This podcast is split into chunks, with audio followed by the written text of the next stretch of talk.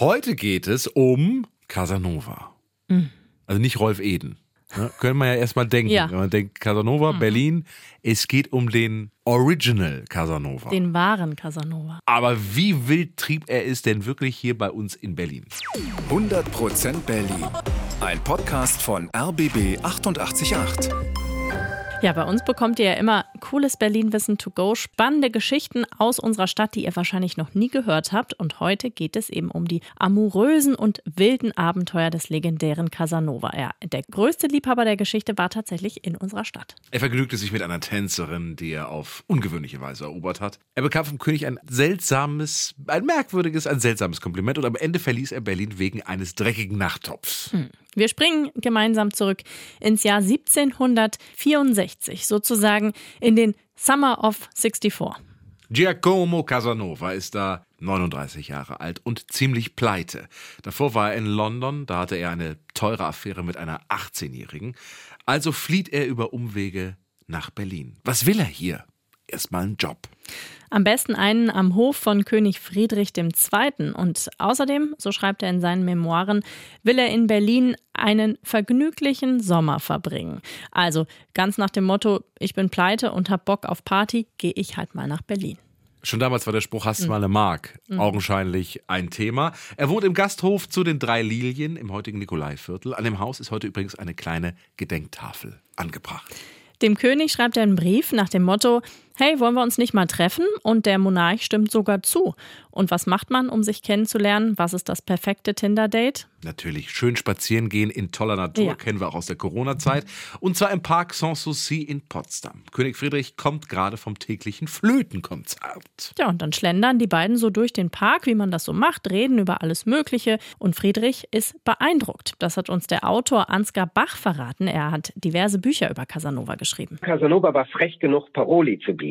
Das hat der König wiederum registriert, ganz offensichtlich, Friedrich.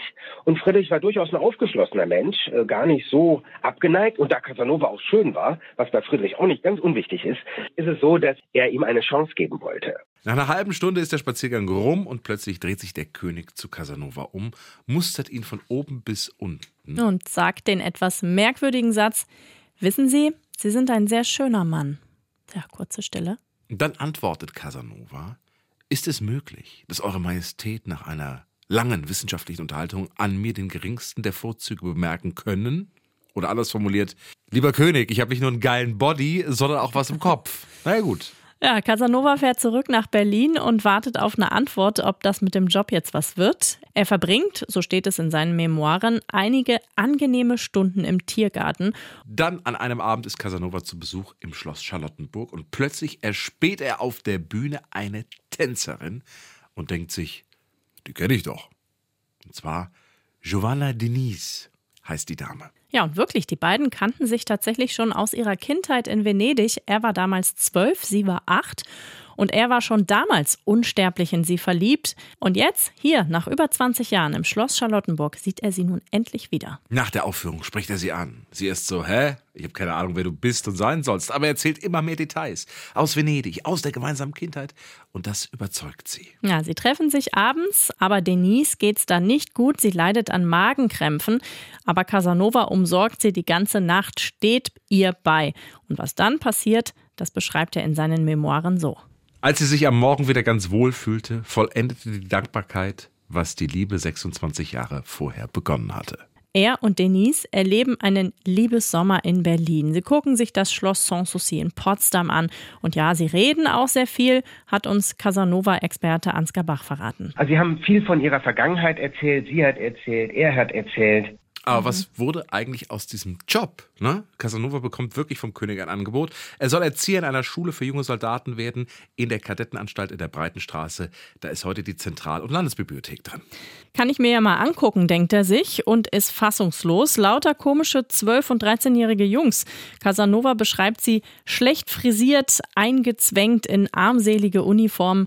Als er gerade in der Schule ist, kommt zufällig der König vorbei. Ach, Tag, Herr König auch da. Aber plötzlich Schock, der König König entdeckt, dass unter einem der Betten noch ein dreckiger Nachttopf steht. Das darf nicht sein. Der König faltet ein, der Erzieher richtig zusammen vor versammelter Mannschaft. Und da denkt sich Casanova, nee, nee.